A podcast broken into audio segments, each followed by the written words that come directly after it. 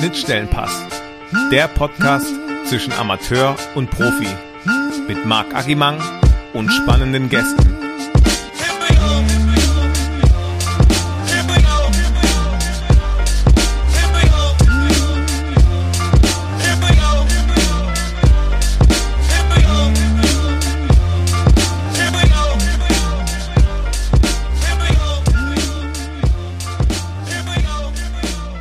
Herzlich willkommen zum Schnittstellenpass.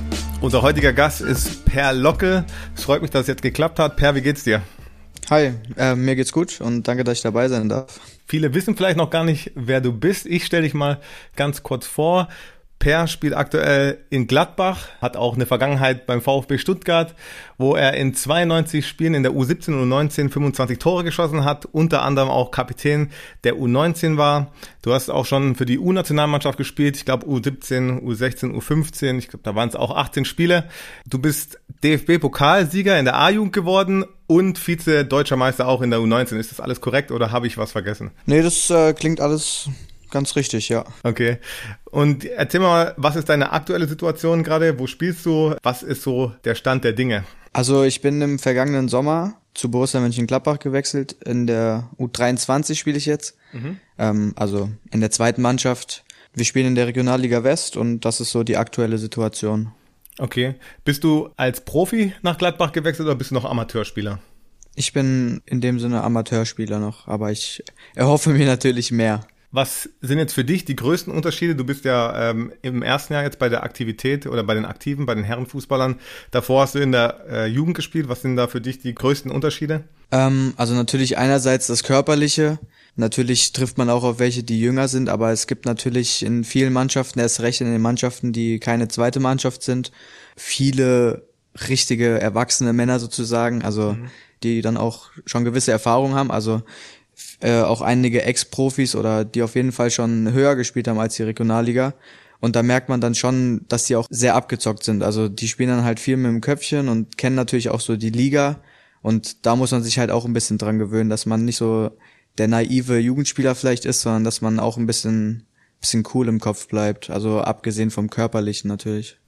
Apropos Kopf, kommen wir zum Argomat. Jeder, der hier ist, muss durchgehen. Bist du bereit? Ja, bin, bin bereit. Alles klar, das klang überzeugt. Dann legen wir los.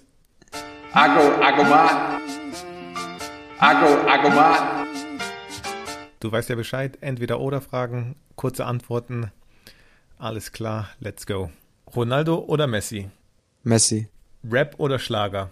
Rap. Club oder Bar? Bar. Malle oder Ibiza? Malle. WM-Teilnahme oder Champions League-Sieg? WM-Teilnahme. Was war zuerst da? Huhn oder Ei? Ei. Bier oder Wein? Boah, gar nichts von beiden. Wein. Stuttgart oder Frankfurt? Uh, Frankfurt, Heimat. Oh, die letzte Frage war hart. Ja, du hast dich gut geschlagen, muss ich schon sagen.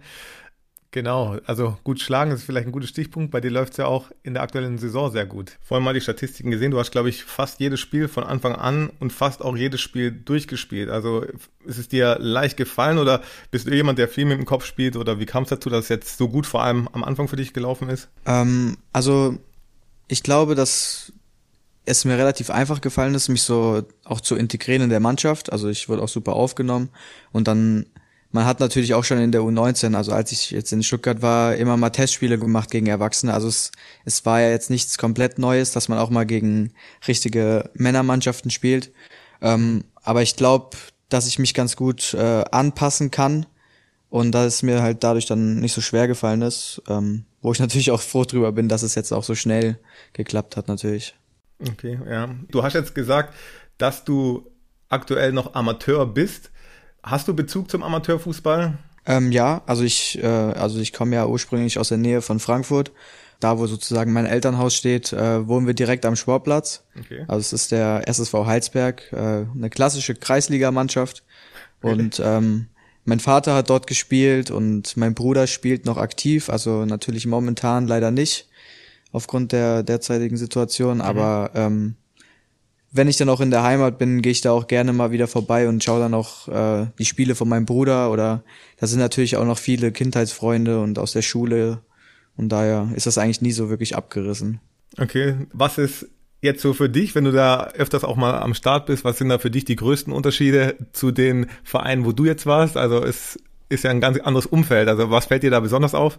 Ja, also es, es ist schon im, im Sinne diese Professionalität. Also natürlich wird es äh, auch im Profifußball gepöbelt und äh, ist vielleicht nicht alles immer ganz nett, aber das ist natürlich in der Kreisliga eine andere Situation. Also ich glaube, das hängt dann auch immer damit zusammen, dass es auch immer nur einen Schiedsrichter gibt. Also bei uns äh, hat man ja immer noch die zwei Assistenten und da kannst du dir auch gar nicht so viel erlauben. Und so im Amateurbereich hast du vielleicht noch so einen ganz alten Schiedsrichter, dem geht vielleicht auch mal irgendwie was durch die Lappen. Dann kommen natürlich auch noch so die äußeren Umstände dazu, dass so die Zuschauer viel mehr pöbeln, habe ich das Gefühl. Mhm. Also Vielleicht sind sie im Amateurbereich auch einfach näher dran. Also dadurch, dass oft nur so eine leichte Bande ist. Ich meine, wir spielen jetzt in der Regionalliga teilweise auch nicht immer in Riesenstadien, aber da hat man ein bisschen das Gefühl, dass sich die Fans ein bisschen zurückhalten. Also man kriegt natürlich auch in der Regionalliga, jetzt wo noch Zuschauer da waren, wenn man vielleicht gegen einen kleineren Verein spielt, natürlich auch mal was gesagt. Aber ich habe das Gefühl, dass es in der Kreisliga dann immer noch ein bisschen intensiver gelebt wird.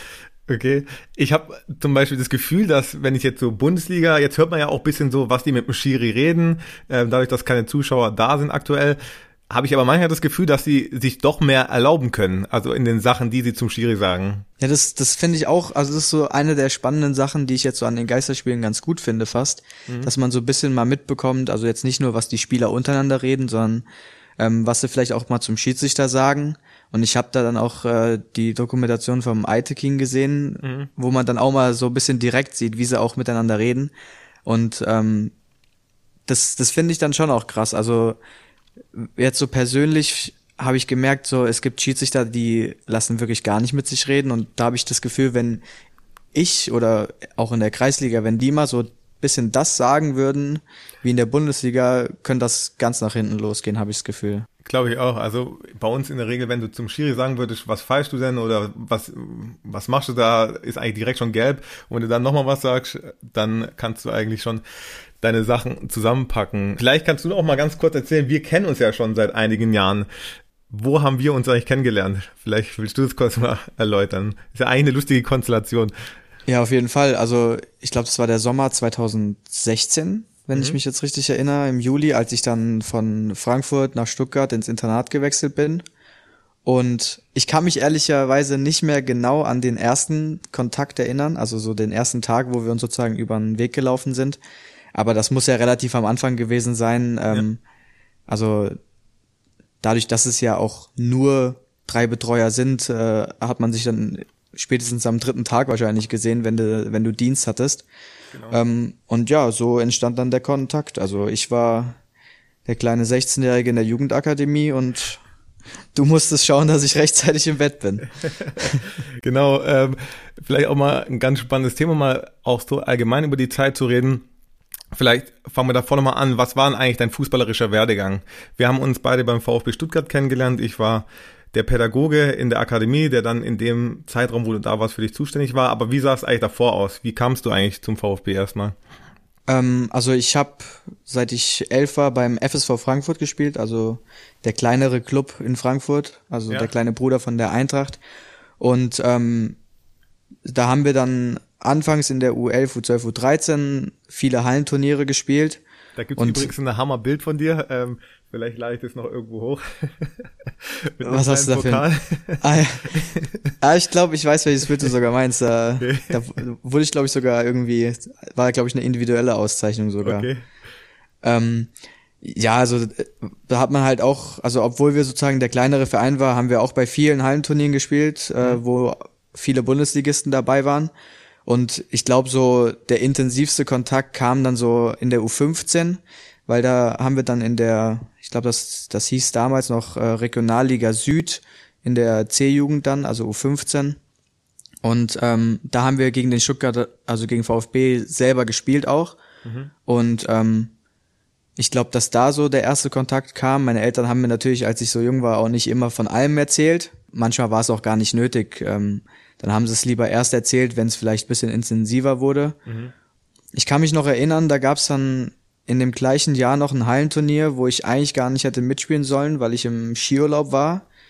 Und dann bin ich aber irgendwie kurzfristig von da zum Turnier gefahren und äh, wurde dann dort bester Spieler. Und ich glaube, so danach kam dann so der erste richtige Kontakt. Und dann habe ich mich eben für den VfB entschieden und ja, dann bin ja. ich ja sozusagen zu U16 hingewechselt. Aber wie lief es dann ab? Die haben ähm, bei deinen Eltern angerufen und deine Eltern haben das dir dann gesagt oder wurde da auch schon, also hattest du dann auch schon davor das Gefühl, okay, da ist ein Verein vielleicht, der Interesse an mir hat, an mir hat oder also für jeden, der das irgendwie nicht kennt, wie, wie läuft sowas ab? Also ich habe das nur von meinen Eltern erfahren. Also ist ja auch gut, wenn da jetzt nicht irgendwelche Leute zu den 15-Jährigen hinrennen äh, und die irgendwie bei einem Turnier anquatschen. Also das, das mag, glaube ich, niemand irgendwie auch von den Eltern. Und dann ging das eben über die Eltern. Ich würde jetzt mal tippen über den Scout von VfB. Und ähm, dann haben mich eben meine Eltern eingeweiht und ähm, dann kam ich nach Stuttgart und habe mir das Ganze angeschaut. Ähm, das war dann damals mit Michael Gentner. Und dann bin ich auch ins Internat, habe mir das alles angeschaut. Ich weiß nicht, du warst, glaube ich, zu dem Zeitpunkt äh, an dem Tag, glaube ich, nicht da. Ja, und dann habe ich mir das alles angeschaut und habe mich dann aber auch relativ zügig entschieden. Hättest du noch woanders hingehen können? Also gab es auch noch andere äh, intensive Gespräche zu dem Zeitpunkt mit anderen Vereinen? Ähm, also ohne jetzt irgendwie arrogant zu klingen, da war, also es gab schon einige Optionen mhm. in dem Jahr, also so äh, über Deutschland verteilt, aber ich wollte auch nicht so weit weg von zu Hause und ähm, habe mich dann so ein bisschen auf den auf den Süden fokussiert. Also natürlich ist die Eintracht auch immer ein Thema, weil es einfach auch vor der Haustür ist. Und ähm, ich habe mich halt so ein bisschen auf die Vereine konzentriert, die so ein bisschen in der Nähe sind. Also natürlich ist Stuttgart jetzt auch nicht vor der Haustür, aber auch mit der Bahnverbindung und so, das, das hat alles ganz gut gepasst. Und ähm, dann natürlich, also das Gesamtpaket, das, das hat dann einfach insgesamt in Stuttgart am besten ge gepasst und ja. Wie war dann für dich das Leben in der Akademie? Es ist echt lustig, ich habe es ja so jeden Tag erlebt, aber eigentlich, jetzt ist es ja schon ein anderes Gespräch, was wir führen. Damals war ich ja auch irgendwie in einer anderen Funktion. Wie, wie war es für dich, im Internat zu leben? Das war zum ersten Mal, dass du auch weg warst von zu Hause, nehme ich an. Also ich war ja damals noch 15, das ist ja dann natürlich schon früh. Und ich muss sagen, anfangs ist mir das jetzt auch nicht so leicht gefallen. Also es ist halt einfach eine andere Situation und ich weiß auch in der ersten Woche, man hat immer so ein bisschen das Gefühl, das ist wie so ein Trainingslager oder so ein bisschen Klassenfahrt-Feeling. Also, weil natürlich, ich war auch schon mal auf Lehrgängen und eine längere Zeit mit vielen Jungs irgendwie in einem Hotel im Prinzip. Ähm, man kann sich das ja eigentlich wie so ein kleines Hotel vorstellen. ja. ähm, also natürlich, da hat dann auch jeder sein eigenes Zimmer. Aber es war am Anfang schon natürlich eine Riesenumstellung. Und ähm, das erste Mal, wo ich dann so richtig realisiert habe, war dann so, als ich mal länger als, also am Anfang war es nämlich, ich glaube, ich bin in den Sommerferien gekommen. Da hatten wir dann auch immer mal frei, dann bin ich äh, irgendwie nach einer Woche dann nochmal nach Hause. Und als ich dann so das erste Mal wirklich zwei Wochen am Stück, weil wir irgendwie ein Turnier am Wochenende hatten, dann da war, da habe ich dann wirklich so realisiert, okay, das ist jetzt mein neues Zuhause oder mein, mein, äh, mein zweites Zuhause. Ähm, aber mir wurde es auch einfach gemacht. Also ich kannte ja schon den Alexander Kopf und den Sebastian Hornung, die dann auch in meiner Mannschaft äh, gespielt haben. Mhm. Das durch hat, die Nationalmannschaft? Durch die wie? Nationalmannschaft, genau. Mhm. Ähm, und man hat halt immer mal mit den Auswahlen gegeneinander gespielt, also Hessen-Auswahl gegen die Wittenberg-Auswahl. Mhm. Und das hat es mir dann natürlich schon einfacher gemacht, dass man halt von Anfang an mal eine Bezugsperson hat. Also ich glaube, das macht das insgesamt alles, äh, das macht das auch so die Integration geht halt wahrscheinlich ein bisschen schneller, weil der nimmt dich dann immer mal mit und äh, integriert dich sozusagen ein bisschen mit, als wenn du ganz allein auf dich gestellt bist, weil ich glaube, wenn du ganz allein als 15-Jähriger, dann traust du dich auch nicht unbedingt die 20-Jährigen direkt mal anzusprechen von wegen, ja, lass doch mal den Abend zusammen verbringen oder sowas. Und ähm, ja, ich glaube, das unterschätzen auch viele, dass es schon gar nicht so ohne ist, die ganze Zeit auch nur von Jungs umgehen zu sein, auch in einem äh, in unterschiedlichen Altern. Aber ich hatte auch das Gefühl eigentlich, dass sich immer alle in der Gruppe ganz gut verstanden haben oder auch zumindest, dass nach einer Weile jeder auch gut aufgenommen wurde. Auf jeden auch, Fall. Ja. ja, also es ist natürlich, es sind dann unterschiedliche Charaktere, es sind Altersunterschiede von, ich glaube, bis zu fünf Jahren vielleicht oder mhm. vier Jahren. Natürlich ist da auch nicht jeder mit jedem irgendwie ein bester Freund, das ist dann auch klar. Also nicht jeder 20-Jährige will sich mit dem 15-Jährigen irgendwie jeden Tag austauschen.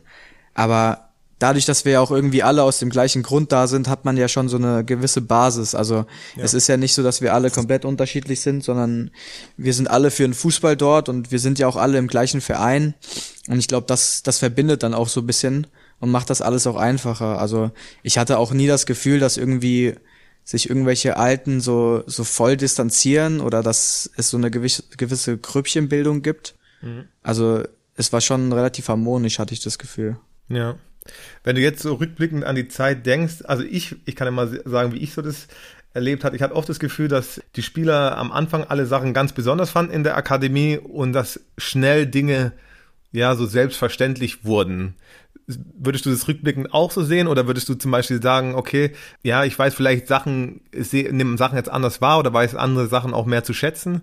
Oder wie würdest du es betrachten? Es war jetzt nicht so, dass du die Sachen nicht wertgeschätzt hast, also um das auch nochmal klarzustellen, ja. Also ich finde, ich merke es jetzt am meisten, jetzt wo ich komplett alleine wohne. Also ich wohne ja jetzt hier in Gladbach in einer eigenen Wohnung. Mhm. Und es ist schon so, dass du im Internat, natürlich, du musst dein Zimmer auch irgendwie selber aufräumen und es ist auch so, dass man schon selbstständig wird. Also nicht auf dich alleine gestellt bist, aber du bist trotzdem weg von deinem Umfeld, was du vorher irgendwie 14 Jahre die ganze Zeit um dich rum hattest. Es ist trotzdem was eigenes und du musst trotzdem irgendwie ein bisschen auf dich alleine gestellt sein. Mhm. Natürlich hast du also wir hatten ja euch Betreuer, wir hatten einen Koch, wir hatten eine Putzfrau, wir hatten die Lena als Hauswirtschafterin. Mhm. Das sind ja alles äh, Riesenunterstützungen gewesen, aber trotzdem musst du auch irgendwie klarkommen, ein bisschen selbstständig zu werden. Und ähm, trotzdem merke ich jetzt, wo ich ganz alleine wohne, was uns alles abgenommen wurde. Also allein wenn ich an die Wäsche denke oder auch das Essen, also dass jedes Mal warmes Essen auf dem Teller steht und natürlich, ich glaube, dass man sich da, also ich habe jetzt insgesamt vier Jahre im Internat gewohnt, dass man, also nicht, dass man das nicht mehr schätzt, aber es ist halt irgendwie schon selbstverständlich geworden. Und mhm. also das ist dann auch irgendwie in gewisser Hinsicht ein bisschen schade. Aber ich glaube, das ist auch relativ normal, dass man sich relativ schnell an die Umstände gewöhnt, was ja auch gut ist, dass man sich schnell dran gewöhnt, aber das, das führt vielleicht auch dazu, dass man gewisse Sachen gar nicht mehr so wahrnimmt als irgendwas Spezielles oder ja. Außergewöhnliches. Ich glaube, wichtig ist es einfach auch, dass man das dann auch rückblickend irgendwann mal erkennt. Aber ich glaube, die Erfahrung werden viele machen, die dort in der Akademie waren, dass halt viele Sachen ja nicht so normal sind einfach, dass alles immer da ist, äh, dass alles im, also ich fand, ich hab, war nicht, ich war davor noch nicht in vielen anderen Akademien, ich habe mir schon die ein oder andere auch mal angeguckt, aber ich fand insgesamt war das ja schon ähm, ein gutes Niveau, also ein tolles Niveau, was man da hatte. Ja, auf jeden Fall, die ist ja auch relativ neu, glaube ich, ne? Also ja, glaub, das, das merkt man natürlich auch. Ja. Genau, du hast dich ja nach und nach zum Führungsspieler hochgearbeitet oder bist du damals schon als absoluter Führungsspieler gekommen? Wie war die Zeit so? Ich war schon immer jemand, der schon so zu den Führungspositionen gezählt hat, also auch mhm. so im jungen Alter. Also immer, also ich meine, ich glaube in der U11, U12, ich weiß nicht, ob man da einen fixen Kapitän hat, ob, äh, geschweige denn so einen Mannschaftsrat. Aber irgendeiner muss ja auch da die Binde tragen. Ja. Ähm, aber es war jetzt nicht so, dass ich äh, immer Kapitän war, aber so, ich sag mal, ab U15 U14 war ich dann schon auch äh, im Kapitänenkreis, also ob erster oder zweiter. Und ähm, ich glaube, das hat sich dann in Stuttgart auch relativ schnell entwickelt. Also ich, ich war natürlich am Anfang nicht direkt Kapitän oder äh, sowas, aber man muss ja auch kein Kapitän sein, um Führungsspieler zu sein. Also ich war ja dann im ersten Jahr einer der Jüngeren, weil ich ja hochgezogen wurde.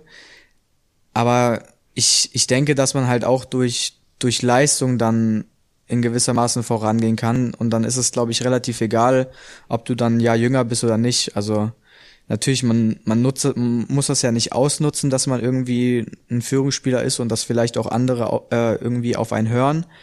Aber ich glaube, dass man am besten eigentlich mit Leistung vorangehen kann. Und dann ist es äh, im Prinzip egal. Mhm. Du hast ja jetzt nicht die klassische Jugend erlebt wie der normale Jugendliche. Du warst lange weg von zu Hause, wahrscheinlich auch Privilegien gehabt, dadurch auch, dass ihr Kooperationen auch habt mit Firmen und so weiter. Wie war das für dich so? Hast du das Gefühl gehabt, dass deine Jugend normal verlaufen ist oder hast du da schon große Unterschiede zu anderen Jugendlichen in deinem Alter oder deinen Freunden gesehen? Ich finde, es sind schon Riesenunterschiede. Also wenn ich so an meine besten Freunde denke, die ganz normal in meiner Klasse waren und irgendwie bei unserem Hobby, also bei unserem Heimatverein gespielt haben, mhm. gibt's halt einerseits natürlich die Unterschiede, dass du gefühlt jeden zweiten Geburtstag absagst. Also, weil die halt meistens am Wochenende sind und du spielst am Wochenende. Mhm. Ob das jetzt im jungen Alter ist oder ob das im, im späteren dann vielleicht auch mal eine Party ist oder äh, wenn Freunde einfach auch mal weggehen, was ja auch ganz normal ist, äh, wenn man irgendwie 16, 17 wird, dass man auch mal irgendwie weggehen will und vielleicht auch mal was trinken will, dass das dann natürlich schon auch ähm, wegfällt. Aber auf der anderen Seite bin ich schon auch dankbar, also was wir halt durch diese Möglichkeit Fußball andere Sachen sehen können. Also wenn ich mir überlege, in wie vielen Ländern ich war mit der U-Nationalmannschaft, um da Fußball zu spielen. Also, keine wir waren an der Algarve in Portugal, wir waren in Spanien und dann bist du ja auch immer von der Schule befreit und ähm, hast dann irgendwie ein Fußballtrainingslager gefühlt am Strand. Ähm, ist natürlich dann auch irgendwie ein bisschen, sind dann auch ein paar neidisch, aber andererseits äh, hatte ich, seit ich 14 bin, noch nie sechs Wochen Sommerferien. Also mhm. das, das sehen dann halt viele vielleicht auch nicht, was man dann dafür opfert. Ja, du hast gerade schon angesprochen, hattest du oder hast du das Gefühl, es gibt auch viele Neider insgesamt jetzt, die dir das zum Beispiel nicht gönnen oder die es auch nicht verstehen oder ich weiß nicht, nimmst du das wahr oder blendest du sowas komplett aus? Also wahrnehmen tue ich es ehrlich gesagt nicht so, aber weil ich glaube, dass sowas auch nicht direkt angesprochen wird. Also mhm. das ist halt meistens, was so ein bisschen hintenrum passiert und am Anfang habe ich das schon noch ein bisschen mitbekommen, so in der Jugend, wahrscheinlich dann auch viel bei äh, Klassenkameraden, warum darf der jetzt schon wieder zehn Tage weg und muss nicht in die Schule und dann wird er vielleicht auch noch von irgendwelchen Lehrern bevorzugt, weil der äh, keine Ahnung, weil der gerade eine Europameisterschaft gespielt hat und natürlich kriegt er dann eine bessere Note und sowas. Also da kriegt man dann schon immer mal so ein bisschen Getuschel mit. Hast du das Gefühl, das stimmt auch? Glaubst du, ihr wurdet bevorzugt? Ja, ich weiß nicht, das ist, glaube ich, ein bisschen schwer zu beurteilen. Natürlich ist es schwer, wahrscheinlich auch für einen Lehrer, also der zum Beispiel auch in Stuttgart, waren wir dann in der Sportklasse, da ist es alles ein bisschen einfacher, weil irgendwie jeder in seinem, in dem, was er macht, äh, sportlich zu den Besten gehört. Also da hatten wir auch eine Turnerin, die war, glaube ich, äh, zwei Monate weg, weil die bei Olympia war. Mhm. Und da kam dann auch die Diskussion auf, dass sie seit zwei Monaten nicht in der Schule ist, aber irgendwie in allen Fächern trotzdem gute Noten hat. Und ähm, ich kann mir schon vorstellen, dass natürlich, also natürlich keine schriftlichen Noten oder so, aber dass vielleicht mal bei einer mündlichen Note ein Auge zugedrückt wird oder dass man dann halt irgendwie bisschen Sympathiepunkte sammelt. Das kann ich mir schon vorstellen. Also im Endeffekt sind die Lehrer ja auch nur Menschen. Aber ich glaube, das gleicht sich dann auch ein bisschen aus, weil trotzdem geht uns ja Lernstoff flöten. Also wir müssen das ja trotzdem nachholen und wir haben ja bei den Lehrgängen trotzdem auch Lehrer dabei. Deswegen glaube ich nicht, dass da jetzt ein Riesenvorteil rausgekommen ist. Ja, wobei man auch sagen muss, ich glaube, wenn ich mich recht erinnere, dir ist es auch nicht so schwer gefallen in der Schule, oder? Ja, ich war jetzt kein Musterschüler, mhm. aber also ich hatte am Anfang ein bisschen Anpassungsprobleme so von Hessen zu Baden-Württemberg mhm. weil das Schulsystem ein bisschen anders ist.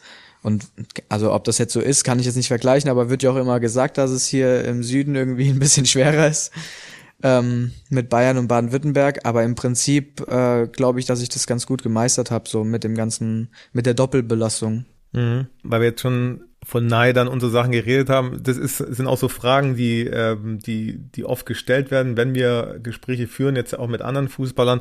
Wie, wie siehst du das oder was hast du für ein Gefühl? Sehen deine Freunde dich vor allem als Pair an oder wirst du schon auch als Fußballer immer wahrgenommen? Also ich merke das natürlich am meisten, wenn man zurück in die Heimat geht, weil hier so in, in Gladbach, erst recht jetzt durch Corona, konnte ich noch nicht wirklich viel abseits vom Fußball machen. Mhm. Da ist man ja irgendwie auch, oder auch in Stuttgart hatte ich immer das Gefühl, man ist in so, in so ein bisschen in so einer Fußballblase.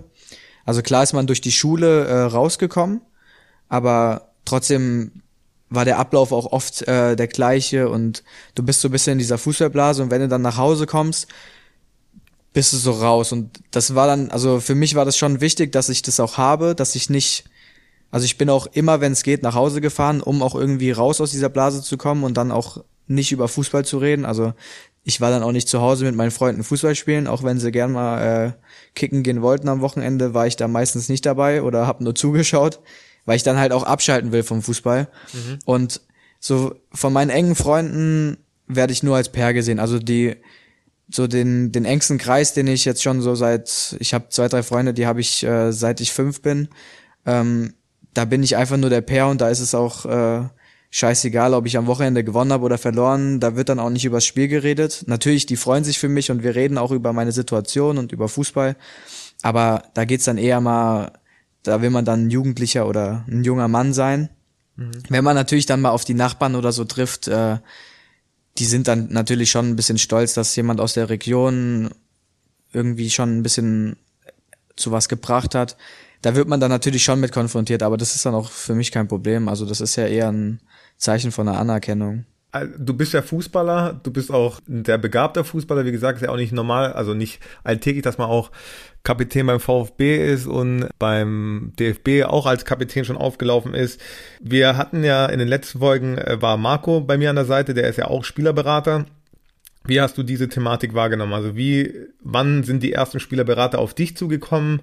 Wie geht man damit um? Ich habe damals in der Akademie von vielen Jugendspielern gehört, dass sie auch über Instagram angeschrieben werden, weil du vorhin auch gesagt hast, dass ja eigentlich nicht die feine Sache ist, sich an äh, junge Spieler ranzumachen, aber es gibt auch viele Berater, denen es einfach ganz egal ist, sondern die halt alles probieren. Welche Erfahrungen hast du da so gesammelt? Ähm, also ich muss sagen, ich glaube, dass wenn ich jetzt noch mal in der Situation wäre, wie ich, wenn ich irgendwie elf, zwölf wäre, zur jetzigen Zeit, wäre es, glaube ich, noch mal extremer als zu der Zeit, wo ich elf, zwölf war. Also natürlich, es ist jetzt nicht von wegen voll krass, jetzt, jetzt gibt es das Internet und Social Media, mhm. aber ich habe das Gefühl, dass es heutzutage noch früher losgeht als bei, bei mir. Mhm. Also was ich so mitbekommen habe, natürlich auch, auch das haben meine Eltern versucht von mir fernzuhalten und hat auch gut funktioniert. Aber so mit, mit 13, 14 würde ich sagen, hat's angefangen und dann auch zu der Zeit U15, wo es dann natürlich Richtung U16, U17 geht, wo es dann zum Leistungsbereich geht, ähm, hat das eigentlich relativ gleichzeitig mit den Anfragen von Vereinen angefangen. Also da, da haben wirklich brutal viele Berater angefragt, weil du natürlich auch einsehen kannst, wer hat schon einen und wer nicht. Mhm. Und wenn du halt mit 15, 16, also ich hatte jetzt bis ich äh, 17 war keinen Berater, ähm, dann sehen die natürlich, okay, der ist noch frei. Und wenn man dann noch sieht, okay, der spielt bei einem kleineren Verein, dann ist das vielleicht auch noch eine bessere Situation. Und da hat wirklich, also die haben teilweise auf den Handys von meinen Eltern angerufen, weil die irgendwo im Internet stehen, weil sie irgendwie beim Tennisclub engagiert sind oder was weiß ich, haben meinem Bruder auf Instagram geschrieben, haben mir auf Instagram geschrieben. Also das Thema äh, Spielerberater wird ja sowieso nicht ganz so gut angesehen teilweise. Mhm. Ähm, natürlich, es gibt super Spielerberater, aber es gibt halt leider zu viele schwarze Schafe, finde ich. Also auch heute noch äh, wird man von irgendwelchen Leuten auf Instagram angeschrieben, die schreiben dann teilweise den Namen falsch und wollen direkt einem irgendwas vermitteln. Also ich glaube, da wird man nie so richtig von los, aber ich äh, eigentlich nie drauf eingegangen. Mhm, okay. Also es ist ein schwieriges Thema, auch ein spannendes Thema. Ich glaube. Auf halt, jeden Fall, ja wie du schon sagst, es gibt auch viele gute, es gibt natürlich auch viele schwarze Schafe. Ab wann ist dir so klar geworden, okay, ich bin vielleicht sogar so gut, dass ich wirklich Profi werden kann? Also war das immer dein Traum oder hast du einfach mal Fußball gespielt und äh, geguckt, was passiert? Ähm, also angefangen habe ich natürlich einfach, ich würde jetzt mal sagen, weil mein Vater und mein Bruder auch gespielt haben mhm. beim Heimatverein, da hat man sich noch nicht wirklich viel gedacht. Ich glaube, so der erste Gedanke, beziehungsweise wo man dann so ein bisschen auch so alles darauf, nicht alles darauf gesetzt, aber wo man sich so ein bisschen spezialisiert hat, war dann, als ich zum FSV Frankfurt gewechselt bin. Also wo ich dann so das erste Mal vom Heimatverein zu einem NLZ gewechselt bin. Also da hatte noch einer meiner besten Freunde hat damals äh, schon ein Jahr vor mir dort gespielt. Und das war dann auch gut, dass ich da dann ihn, also der ist heute noch einer meiner besten Freunde, mhm. ähm, dass ich so mit ihm da so eine Bezugsperson hatte. Und ich glaube, da fängt man dann schon an, wenn man dann auch so ein bisschen, damals war der FSV in der zweiten Liga, dann siehst du ja auch immer die erste Mannschaft. Und ich glaube, da merkst du so ein bisschen, okay, ich glaube, ich bin in einer anderen Situation als vielleicht andere 10-, 11-Jährige. Und so intensiv wurde es, glaube ich, so in der U14, weil da kamen dann so Sachen wie der Nike-Vertrag oder dann hat auch das langsam im DFB angefangen. Und wenn du halt einmal so das Deutschland-Trikot trägst, dann dann träumst du natürlich schon davon, dass nicht nur das Deutschland-Trikot irgendwann mal zu tragen, sondern natürlich auch äh, Profi zu werden. Hm. Du hast gerade gesagt, Nike-Vertrag. Findest du das Rückblick, oder findest du es gut? Natürlich ist es toll, von Nike gesponsert zu werden, aber auch von den Sachen zu kriegen. Das ist dieser Part, wo ich mir denke, gibt es da nicht dadurch noch viel mehr Neider oder Jugendliche, die das nicht verstehen können? Warum kriegt der jetzt so viele Sachen? Warum hat er dies? Warum hat er das? Ja, also ich muss sagen, persönlich ist es so mit das Beste, was mir passieren konnte. Also, weil bei mir, also es hat mit äh, 14, 15 schon angefangen, also ich war da relativ früh und da wurde mein Vater irgendwie während er Tennis gespielt hat angerufen und dann hieß es, also weil Nike hat ja auch im Prinzip Scouts wie Vereine. Mhm. Also die arbeiten ja eigentlich wie ein Verein, scouten genauso Spieler und dann wirst, wird dein Vater angerufen und dann heißt es, äh, hier ist jemand von Nike und wir würden uns gerne mal unterhalten. Es geht um ein Sponsoring und da glaubst du halt nicht so richtig dran, weil ich kannte natürlich auch niemanden, der das hat. Natürlich mhm. sieht man die Profis mit den Schuhen, aber in dem Alter versteht man noch gar nicht so richtig, was das ist. Und ja. ähm, als dann dazu kam, da war das dann auch, das war utopisch, dass man so Fußballschuhe von denen kriegt und dann natürlich auch noch die Freizeitsachen. Also ich weiß noch, bis dahin hatte ich vielleicht einmal originale Fußballschuhe, weil die halt viel zu teuer sind. Ja. Und da haben auch die normalen gereicht. Also die würden vielleicht auch heute noch reichen. Aber als ich die dann das erste Mal so kostenlos in der Hand hatte, so da fällt man schon ein bisschen vom Glauben ab. Aber da ist es dann auch so ein bisschen wie, wie das, was du gesagt hast mit dem Internat. Man gewöhnt sich zu schnell daran. Ja. Also es wäre jetzt irgendwie unvorstellbar, wenn das irgendwie nicht in, mein, in meinem Leben wäre. So. Genau. Also das ist also, wie gesagt, ich habe euch ja betreut oder viele von den Jungs, die beim VfB waren, und viele hatten ja Verträge bei mit irgendjemanden, mit es gab ja Adidas-Verträge, Puma-Verträge, Nike, ich glaube, das waren so die gängigsten. Und man muss ja auch ehrlich sagen, ähm, ich weiß jetzt nicht in der Zeit, wo du da warst und wo ich da war, es waren bestimmt, lass es 60 Jugendspieler gewesen sein, die in der Zeit da waren. Und viele haben ja nicht den Sprung geschafft zum Profi. Und wenn es dann so ist, wie du gerade gesagt hast, man gewöhnt sich an so Sachen, wenn man es halt irgendwann mal nicht mehr packt, ist Nike ja wahrscheinlich nicht so, dass sie sagen, okay, wir sponsern dich trotzdem weiter, weil wir dich super finden ne, ähm, als Person, sondern es geht natürlich ja schon um den Sportler. Und das sehe ich bisschen, also da habe ich keine Bedenken, aber das finde ich ein bisschen kritisch anzusehen. Mhm. Ja, ich, ich weiß, was du meinst. Es war auch, es gab auch mal so ein bisschen die Diskussion, dass die so ein bisschen mit den Verträgen so um sich werfen. Mhm. Also, dass ein bisschen zu viele einen Vertrag kriegen. Aber ich glaube, also wenn, wenn man im Internat war und von 20 Spielern hatten 16 einen Vertrag, dann denkt man sich so, es hat ja irgendwie jeder einen.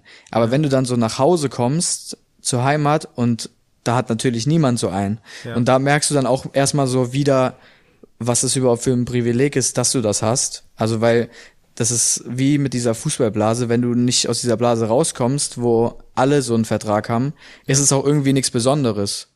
Ja. Oder es ist schon fast schlimm, wenn du keinen hast. Und also ich kann mir schon vorstellen, dass da, wenn da Spieler im Internat waren, die vielleicht keinen Ausrüstervertrag hatten, und da kamen jeden Tag irgendwelche Pakete für Leute an, dass ja. die sich auch irgendwie denken, warum denn nicht ich? Also das war ja schon krass, was, wenn man überlegt, wenn da irgendwie 16 Jungs einen Ausrüstervertrag haben, was da an Paketen ankam. Ja, der arme Postbote, der zu, damals immer hinliefern musste, der hat, glaube ich, immer gestöhnt, der musste da immer Sachen hochschleppen. Immer im dritten Stock. genau. Ja, also das war, glaube ich, nicht so ohne. Ich habe jetzt noch eine Frage, beziehungsweise zwei Fragen, die ich eigentlich auch ganz spannend finde. Wo siehst du dich in fünf Jahren? Boah. Also fünf Jahre im Fußball ist halt brutal. Also in den fünf Jahren kann so viel passieren. Also wenn ich jetzt überlege, ich bin jetzt 20 geworden und mit 25 würde ich mich natürlich sehr gerne im Fußballgeschäft sehen. Also das ist ja nach wie vor mein Ziel. Mhm. Und ähm, ja, also ich finde es brutal schwer zu beantworten, weil in den fünf Jahren kann so viel passieren. Also man hofft natürlich, dass man gesund bleibt. Mhm. Das ist natürlich äh, irgendwie auch die Voraussetzung dafür. Und dann hoffe ich eigentlich, dass es genauso weitergeht, wie es bis jetzt äh, immer gelaufen ist bei mir. Mhm. Und äh, ja, privat äh, will ich auf jeden Fall gesund bleiben und äh, dann auch irgendwann Richtung Familie. Ja, okay, das klingt gut. Jetzt habe ich die gleiche Frage nochmal für dich. Wo siehst du dich in fünf Jahren, wenn es ab morgen keinen Fußball mehr geben würde? Also wenn ich, äh, wenn es den Beruf Fußballer sozusagen auch nicht mehr gäbe, genau, weil es den Sport Sportart, nicht mehr gibt. Die Sportart gibt's nicht mehr. Dann müsste ich mich wohl übel auf, also ich mache noch ein Fernstudium nebenbei. Mhm. Äh, Sportmanagement, da müsste man natürlich dann auch schauen, in welches äh, Sportgeschäft man, also in welches, in welchen Themenbereich man dann geht, wenn es nicht der Fußball sein kann. Mhm. Aber ich würde mich wahrscheinlich dem Tennis widmen. Also nicht da jetzt, um die große Karriere zu starten, aber da ich früher immer Fußball und Tennis zusammen, also beides gleichzeitig gemacht habe, würde ich wahrscheinlich da jetzt wieder äh, bisschen mehr Zeit reinstecken, mhm. weil ich das äh, leider auch nicht mehr so viel hinkrieg. Aber dann müsste ich mich wahrscheinlich noch ein bisschen neu umorientieren. Also du bist ziemlich sportbegeistert, hört man da raus. Also es bleibt auf jeden Fall Sport. Wie sieht bei dir so ein Alltag aus? Also wenn du kein Training hast, was, mit was beschäftigst du dich außerhalb vom Fußball? Also ich spiele gern Tennis, so als mhm. Ausgleich. Ähm, wenn wir auch Pause haben, also dann ist es ja auch gut, wenn man sich irgendwie fit hält, aber wenn man vielleicht auch mal was anderes macht als Fußball. Also ja. was ich jetzt so neuerdings auch so in der Quarantäne ein bisschen für mich entdeckt habe durch einen Kumpel, ist auch mal golfen zu gehen. Also ich habe jetzt noch keinen keine Platzreife oder wie man das nennt, aber einfach mal so ein paar Abschläge zu machen und so, das, da, da komme ich schon ganz gut runter. Und äh, dann können sich die Beine regenerieren sozusagen. Und das habe ich jetzt schon öfter gemacht, wenn ich jetzt mal wieder auf Heimaturlaub war. Natürlich äh, konnte man auch nicht viel machen. Ähm, aber ansonsten versuche ich so viel wie möglich mit Freunden zu machen.